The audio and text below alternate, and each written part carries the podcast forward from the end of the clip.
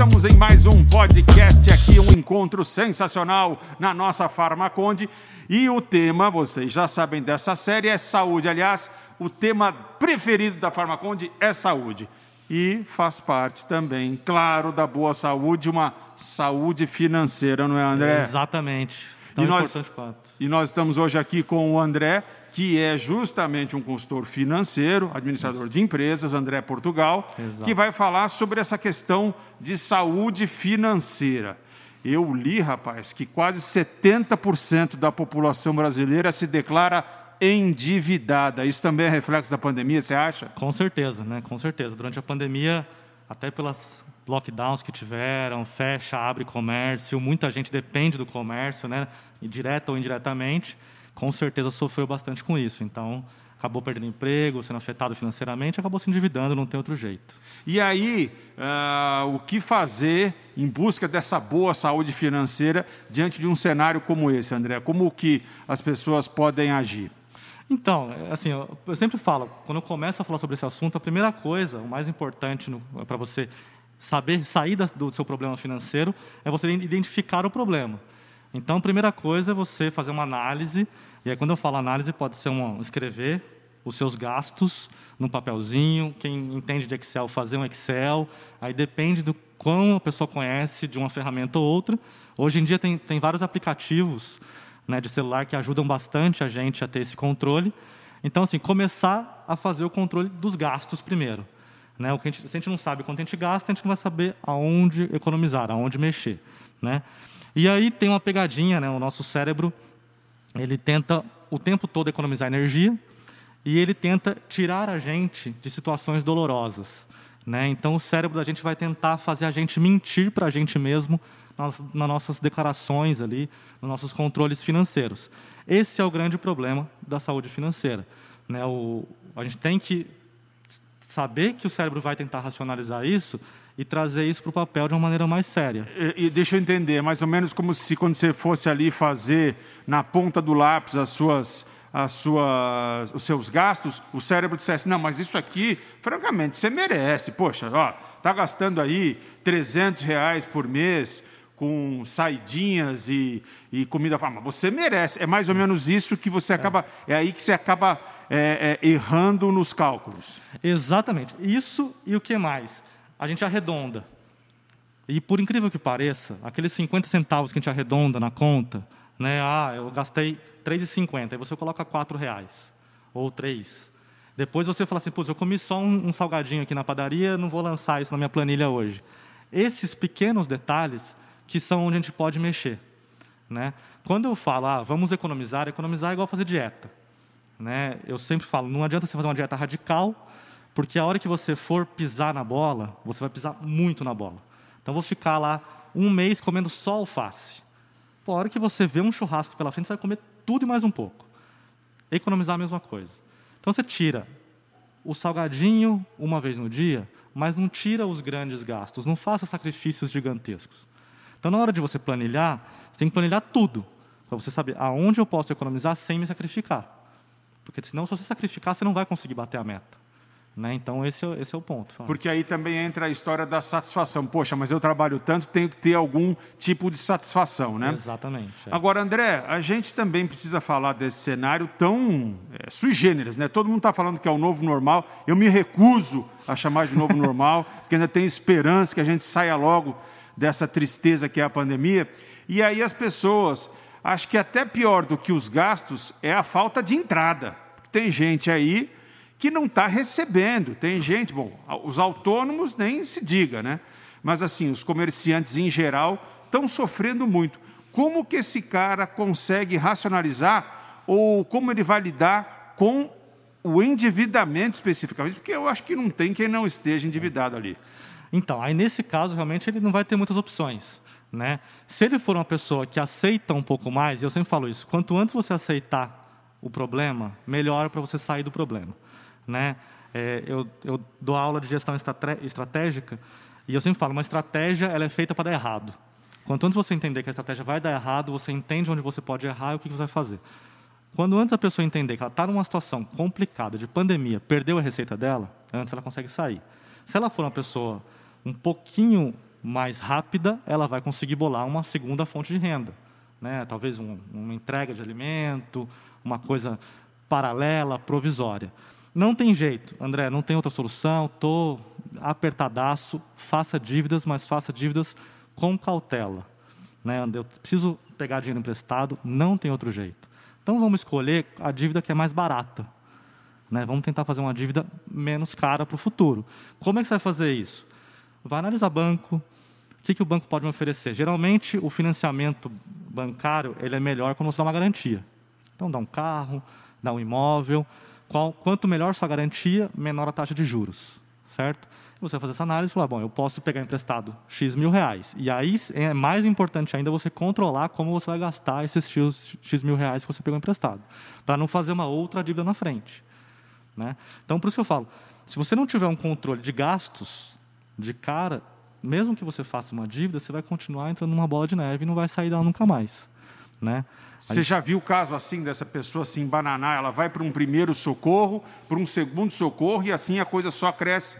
Muito, acontece direto. Aqui no Brasil é muito comum, né? Até porque os juros são muito altos, né? Então aqui as taxas são muito altas. A pessoa acha que vai conseguir pagar 400 reais de parcela, não consegue. Para pagar aqueles 400, ela pega outros 400 e aí isso vai virar uma bola de neve. Quando ela vê, ela está pagando 5, 6 mil reais de parcela e ela ganhava mil. Né? Então já não tem mais o que fazer. Aí é a hora de sentar com com a instituição financeira que emprestou o dinheiro e começar a negociar. Aí, ao contrário do quando você pediu o empréstimo, você começa a negociar pela mais cara. Mas não é a mais cara de parcela, é a mais cara de taxa de juros, que é a que vai comer mais o seu capital. Né? Então você vai analisar das taxas que você tem. Eu peguei empréstimo pessoal a 7% ao mês. Eu peguei empréstimo no meu carro, financei meu carro a 2,5% ao mês. Negocia de 7%, por mais que a parcela aqui seja menor do que a outra, porque é onde você vai economizar mais dinheiro. Né? Então, ah, vou sentar para negociar, vai nesse cara primeiro, vamos negociar, o que eu posso fazer? Hoje, graças, a, graças à pandemia, não é bom nem ruim, mas as, as instituições financeiras aceitam a negociação. Elas estão abertas, porque elas sabem que ou ela negocia ou não recebe. Né? E ela não pode entrar na justiça porque é um caminho longo, demorado, complicado e mais caro, tanto para ela quanto para o credor. É, você está falando sobre uma coisa de buscar dinheiro com juros menores, de analisar, e eu já ouvi isso de um outro economista, que ele diz assim: você, quando for é, buscar empréstimo, compre dinheiro barato. Exato. Porque as pessoas não têm muita noção de quando você está pegando empréstimo, você está comprando dinheiro. Exato. É, é, esse é um bom pensamento para a pessoa entender o que é um dinheiro com juros maiores, portanto, mais caro, e um dinheiro com juros menores, portanto, um dinheiro mais barato está pegando. Isso é um, um bom caminho, é, é, objetivo isso. Exatamente isso. Tá? Exatamente isso. Você está comprando dinheiro de alguém. Né? É, uma coisa que eu falo bastante, por exemplo, cartão de crédito, né? uma, uma boa fonte de financiamento. O cartão de crédito não é dinheiro seu, é dinheiro do banco que você tem que usar a seu favor. Né? E se você pagar a fatura em dia, o cartão de crédito ele não, não tem juros, é um dinheiro grátis que você consegue comprar do banco, né? E aí, se você tiver dinheiro parado, eu vou pagar aquilo à vista ou vou pagar aquilo parcelado? Ah, eu vou pagar parcelado no cartão, eu vou pegar o dinheiro à vista, vou talvez fazer uma aplicação e vou pagar aquilo depois. E aí você faz o contrário, você vende o seu dinheiro para o banco, você está pegando no cartão dele de graça e aplicando aquele seu dinheiro no banco, vendendo para ele, que é isso que o banco faz, né? Você ele compra de você para vender para outro. Né?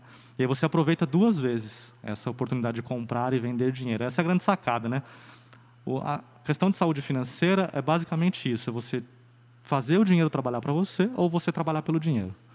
Né? A gente tem tempo, nosso tempo é limitado, então a gente troca tempo por dinheiro ou dinheiro por mais dinheiro.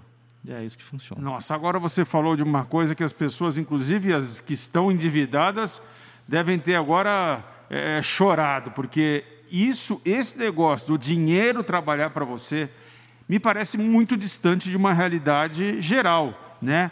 Uh, e aí eu também vi um grande investidor dizendo que o Buffet, né, Warren Buffett, hum.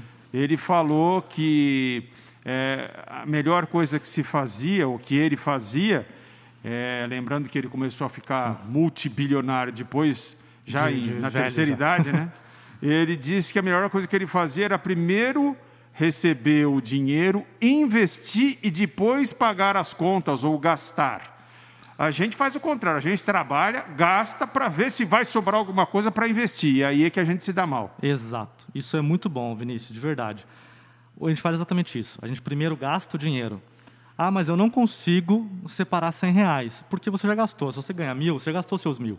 Antes do mês começar. Mas como é que eu faço, então, para eu tirar 100 e viver com 900? E você tem que pegar a primeira coisa, caiu o dinheiro na conta, pega o 100 e aplica. Ah, mas vai faltar 100 no final do mês. Vai faltar 100 no final do mês porque você se condicionou a gastar tudo. Por isso que o Buffett fala isso. Que se você tirar antes, você vai se condicionar a gastar só os 900. E aquele 100 todo mês vai ficar aplicado. Né? Então, é a, é a melhor estratégia para você conseguir investir é essa. Só que é muito difícil. A, a gente, de modo geral, está sempre buscando uma melhoria de condição de vida. Né? Então a gente está sempre buscando mais conforto, se beneficiar com um lanche, um chocolate, às vezes um carro, um apartamento novo, e está sempre fazendo dívida e esquece que no futuro vai faltar. Né? Então esse é o grande ponto. Tem que pensar no, no, futuro. A gente é muito de curto prazo e esquece do longo. Aí você não, André, você agora falou uma coisa fenomenal, assim, que as pessoas, segundo pesquisas mundiais, a primeira coisa que as pessoas começam a ganhar melhor fazem é comer melhor automaticamente e depois passa para os bens de consumo rápido, né? roupas, calçados. E essa visão é uma visão, como você disse, que não está ali é, prevendo que em algum momento essa sua renda pode ficar diminuída, você pode perder essa renda numa eventual, num eventual desemprego, numa pandemia, pandemia. que ninguém nem imaginava. E aí, é, como é que eu faço para começar a prever esse futuro mais tranquilo, essa aposentadoria, como chamo? Então, é, como nós falamos agora há pouco, a primeira coisa é você saber que você precisa economizar. Né? E se você tem essa possibilidade de economizar, se você já não gastou todo o seu dinheiro, já, ou se você já não predispôs o seu dinheiro em alguma coisa, né? Você tem essa possibilidade de começar, comece a economizar. E aí vai aprender um pouquinho sobre investimento. Né? Tem N investimentos, a gente estava falando agora há pouco, que é uma, uma realidade distante para algumas pessoas, mas é porque as pessoas estão na zona de conforto, não querem aprender, acham que é realmente muito distante, e não é. Tá? Hoje em dia você consegue aplicar, por exemplo, um tesouro direto com 17 reais. Você não precisa ser milionário. Uma, uma ação, como o Buffett compra várias, você não precisa comprar um milhão de reais. Você pode comprar ações hoje de 4,50, 4,10. Ah, mas 4,10 não é nada. Foi exatamente, 4,10 é uma garrafa de água que você gastou ali, às vezes sem perceber. É um chocolate a mais que você comprou sem perceber, que você podia ter comprado uma ação de uma empresa que vai te gerar, além de receita recorrente, que são os dividendos, vai valorizar também.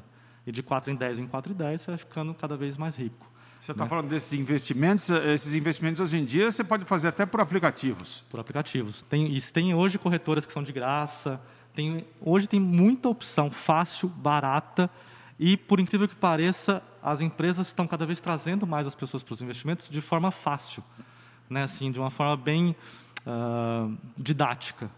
Né? Antigamente você tinha que entender um pouco de cálculo, hoje você não precisa mais. E aí, como eu falei de aposentadoria, né, de futuro, e você está falando sobre esses investimentos, é, vamos tentar é, detalhar um pouco mais, porque é, o meu pai investia lá no, no, na, na, poupança, né? o meu avô era no colchão, e, e, isso tudo, até por conta da situação no Brasil, a poupança hoje ela não está vantajosa para ninguém, e essa variação, se valendo daquela regra, que o melhor é não colocar todos os ovos na mesma cesta, ainda vale? Vale muito, ainda mais em tempos de pandemia. Né? Em tempos de pandemia, cada vez mais. Né? Por isso que é muito bom, na hora de você pensar no investimento, é melhor você fazer 10 investimentos de 10 reais do que um de 100. Tá? Por mais que no final talvez a renda não seja a mesma, talvez um 100 renda um pouco mais, você dilui seu risco. E hoje o mais importante no investimento é você diversificar riscos. Né? A poupança, infelizmente, não é um investimento. Né? E aí a gente tem que entrar um pouco na inflação. A inflação está em 4,75 ao ano, esse ano. A poupança pagou 2, 2,5. Você né? pagou para deixar o dinheiro lá. Você pagou para deixar o dinheiro lá, exatamente. Isso é muito importante. É. Então, ao final de 12 meses, você perdeu 2% do seu dinheiro. Perdeu 2%. 2, 2,5% é. do seu dinheiro. É que, é que as pessoas não fazem essa conta porque o dinheiro, na verdade, aumentou. Né? Se você tinha 100, você tem 102,50 agora. Só que esse 102,50 não compra o que comprava aquele 100 lá atrás, porque o que custava 100 custa 104 agora. Né? Então eu sempre falo, se a TV que você queria custava mil, agora ela custa 1.040. E os seus mil na poupança são 1.020 agora. Então está faltando 20. Era melhor você ter comprado há um ano atrás a TV. Né? E aí talvez tivesse negociado lá, você tinha ganho um desconto ainda. Então a poupança, infelizmente, não é um investimento, mas é um investimento tradicional, porque lá atrás, na época dos nossos pais, era bom, na época de juros altíssimos, né, na época de uma hiperinflação, era muito bom, porque o cara dormia, no dia seguinte tinha mais dinheiro na conta. Hoje em dia não é mais. Com essa taxa de juros que está hoje, qualquer coisa que paga menos de 5% ao ano é prejuízo. Tá? Então tem, a pessoa tem que fazer essa conta.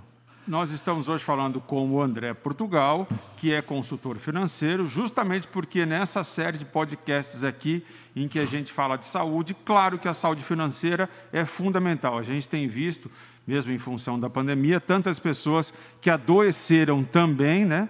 É, ficaram ali muito abaladas, justamente porque viram os seus negócios é, sendo fechados, uh, não só momentaneamente, Há uma pesquisa recente que mais de 47% dos estabelecimentos comerciais da cidade de São Paulo deverão fechar em função desse já eh, ano de, um ano de pandemia. André, você falou sobre o comprar à vista, agora dando um exemplo aí de perda, e também a gente já falou aqui no nosso papo sobre a questão do do cartão de crédito. O cartão de crédito pode ser um aliado, mas também pode ser um grande vilão se você não pagar em dia. Exatamente. Eu sou suspeito porque eu sou fã de cartão de crédito, tá? Por causa disso, porque você compra dinheiro grátis, né? E hoje em dia não tem nada de graça, né? Você não consegue nada grátis. Então, quando você compra o dinheiro de graça do banco, se você souber usar isso, é um excelente artifício para você ter uma saúde financeira melhor. Como que você usa o cartão? Né? Primeiro, não pode gastar mais do que você pode pagar. Então, saiba controlar. Todo banco hoje tem aplicativo de fatura de cartão, então, você está gastando o seu dinheiro ali, acompanha a fatura para saber o quanto você vai pagar de fatura, se você consegue pagar aquilo. Se você conseguir pagar, faça isso. Tem alguns cartões hoje, né, não vamos citar uma empresa, mas tem alguns cartões hoje que são muito interessantes. Você pode comprar hoje em 10 vezes uma televisão, por exemplo, e você pede para antecipar as parcelas e esse cartão te dá um desconto. Então, se você tinha o dinheiro, os mil reais para comprar uma televisão à vista, e você não comprou à vista, você comprou em 10 vezes de 100 reais, você vai no cartão de crédito, pede para antecipar essas 10 parcelas, você vai pagar 980. Então, você já economizou, economizou 20. Né? Lembra que eu falei que tem ação de 4, você já comprou 5 ações de 4 lá atrás. Né? Então, se você souber usar o cartão de crédito nesse sentido, é bom. Fora isso, o cartão de crédito tem os pontos. Né? A pessoa, hoje em dia tem muitos programas de pontos, muitos, muitos. Eu acho que a Farmaconde deve ter também programa de pontos. Então você tem muitas opções de pontos e se você usar bem usado, você consegue não só ganhar dinheiro como cashback, como consegue comprar o que você queria comprar também. Então eu particularmente compro até uma água de dois reais no cartão. Ah, mas vai passar uma água de dois reais no cartão? Vou passar, porque ela vai me dar pontos. E eu já vou ter que gastar esses dois reais de algum jeito, comprando a água. Então eu vou gastar no cartão, porque pelo menos ela me dá um ponto, esse um ponto lá na frente soma com vários pontos, eu vou ganhar algum prêmio lá na frente. Então, se você tem que fazer aquilo, abastecer o carro, você não tem como fugir, use o cartão. Mas use com sabedoria, não extrapola a fatura, não compra o que você não pode pagar. Tenta ter esse controle. Aí você vai ter, com certeza, alguns benefícios lá na frente. Eu já ouvi de algumas pessoas, é, não vou citar nomes, não vou dizer de jeito nenhum que eu ouvi isso da minha esposa, porque senão ela vai ficar muito chateada, mas assim, passa no cartão. É. E eu dizia, mas um dia a conta vai chegar. Não é que passa no cartão e, e ele vai para o glorioso mundo é. da inadimplência. Não, vou passar no cartão, mas eu vou ter que pagar. As pessoas justamente caem na armadilha do cartão, o cartão vira vilão, quando ela passa no cartão, porque o limite é alto, sem sequer somar aquelas várias parcelas. Ela vai parcelando ali 20 produtos, porque a parcelinha sempre é muito, muito atrativa, né? E depois ela dança justamente porque a soma dessas 20 parcelas é que fica um tapa na cara. Exatamente. E, e tem um outro detalhe. Tem gente que usa o cartão na emergência, né? A pessoa guarda o cartão numa emergência ou usar o cartão. E esse é o problema do cartão. Porque você sempre vai ter uma emergência, é fato. Sempre vai ter uma emergência. Só que quando você usa o cartão na emergência, o mês seguinte esse cartão virou outra emergência. Porque você não tem como pagar ele. Por isso que eu prefiro gastar o limite do meu cartão com pequenas compras que eu vou fazer de qualquer maneira. Porque quando tiver uma emergência, e o ser humano é assim, quando você tem uma emergência, você se vira. Você arruma uma maneira de sair daquela situação. Se você tiver uma opção fácil, que é usar o cartão de crédito, você vai usar o cartão de crédito. E aí você vai criar um outro problema. Então você usa o cartão, deixa o seu dinheiro na conta do banco. Hoje em dia tem alguns bancos que pagam uma pequena taxa para você deixar o dinheiro parado, e não é poupança, é conta corrente mesmo. Então você deixou o dinheiro aplicadinho, ganhou uns centavinhos ali, usou o cartão, ganhou pontos, e ainda se precaveu de, numa emergência, não ter mais uma dívida no mês que vem. Né? Então, você conseguiu ali se controlar financeiramente. E aí, o seu dinheiro você vai, paga a fatura, está todo mundo feliz. André, e a outra parte ainda sobre é, vilões e tudo mais, é aquele raciocínio sobre se eu devo pagar à vista se eu tiver o dinheiro ou eu devo pagar em vezes, entre aspas, sem juros. O que, que você aconselha como consultor financeiro? Só vai pagar à vista se tiver desconto. Tá? Se tiver desconto, paga à vista. Se não tiver desconto, paga parcelado. Meu conselho é: vou comprar TV de mil reais de novo. Vou, por 900 reais eu compro à vista. Ou 10 de 100. Compra por 900. Ah, não, é os mesmos mil. Então compra sem juros, mas pegue os mil e aplique os mil. Porque se você pegar esses mil e gastar em outra coisa, você fez uma outra dívida. Né? Então, pega os mil, aplica os mil e compra a TV parcelada. Voltando a falar no nosso começo da conversa aqui, eu dei alguns dados de que quase 70% das pessoas no Brasil estão endividadas. Essas são as que se declaram endividadas, talvez as outras não tenham sido encontradas. É. Porque 70% eu estou achando até baixo para o cenário que a gente está vivendo. Eu não quero ser aqui um, um arauto do, do apocalipse, mas a coisa não está bonita mesmo, né? Uh, enfim, como que as pessoas devem começar a, a, a, tentar negociar essas dívidas que elas têm? Como é que, por onde você acha que deve começar? O que, que as pessoas gastam e que é um supérfluo, na sua experiência? Então, uh, primeira coisa é, é aquilo que nós falamos no começo. Saiba a sua situação financeira. Tá? Tem muita gente que às vezes se declara como endividado, mas não sabe nem a situação que está. Tá? A pessoa ela vende o almoço para comprar janta, infelizmente. Né? Então saiba a sua situação financeira, saiba exatamente quais são as suas contas. Tá? E aí você vai começar a ver onde você pode cortar. O supérfluo é relativo, tá, Vinícius? Para mim, na minha opinião, ele é relativo. Por quê? O que é para mim supérfluo, para o outro, às vezes, é uma necessidade. Né? Então, o que, que eu falo? Assim como a dieta, não faça nenhum corte radical, né? veja o que é importante para você e veja a sua real necessidade. Você precisa comer aquilo, aquela picanha, ou você pode comer hoje frango? Você precisa comprar aquele sapato, ou você pode esperar mais um pouco, ou um sapato de uma marca mais barata? O que, que você pode fazer para continuar se dando coisas legais, aproveitando o que você pode aproveitar, mas com um pouco menos de dinheiro? E aí você está na situação, conseguir economizar. Primeiro passo, você precisa economizar. Precisa saber aonde economizar. Segundo passo, negociar as dívidas. Você tem que saber quais são as suas dívidas, quais são as mais caras, e aí você vai olhar os contratos dessa dívida e muita atenção, porque a taxa de juros do contrato, às vezes, ela é enganosa, tá? O, o custo efetivo total do negócio é sempre muito maior, porque tem IOF, tem um monte de taxa de banco. Então, olha essas taxas, escolha o seu empréstimo mais caro, é, de taxas mais caras e comece a negociar com o banco. Como você já fez a sua previsão antes de gastos, já sabe quanto você ganha, já sabe quanto está sobrando, você vai oferecer para o banco. Fala, olha, hoje eu tenho 100 reais para te pagar. Te interessa? Eles vão negociar com você. Se você, se você chegar no banco, quanto você quer pagar? Não sei, não sei quanto eu posso pagar. Posso pagar 30, 40, 100, 120? Então saiba a sua situação financeira antes de começar a negociar. Para você saber exatamente o que cabe no seu orçamento. Bom, André Portugal, é, que é um consultor financeiro, um conselheiro que nos falou aqui tão bem sobre saúde financeira, que é tão importante. Nós estamos numa série de podcasts justamente sobre saúde. Muito obrigado, meu irmão, pela sua presença. Muito obrigado pelos preciosos conselhos e, e pelo aquilo que você falou para nos ensinar. Eu queria ter te conhecido há um ano, rapaz. Oh, que bom. Mas tem sempre tempo, dá sempre tempo de, de melhorar. Tá certo. Tá Muito obrigado, obrigado, obrigado, mais uma vez. Obrigado, obrigado, a vocês também. Continuem nos seguindo nas redes sociais da Farmaconde, nos ouvindo aqui no podcast Eu fui. Boa saúde para todo mundo. Valeu, obrigado, obrigado.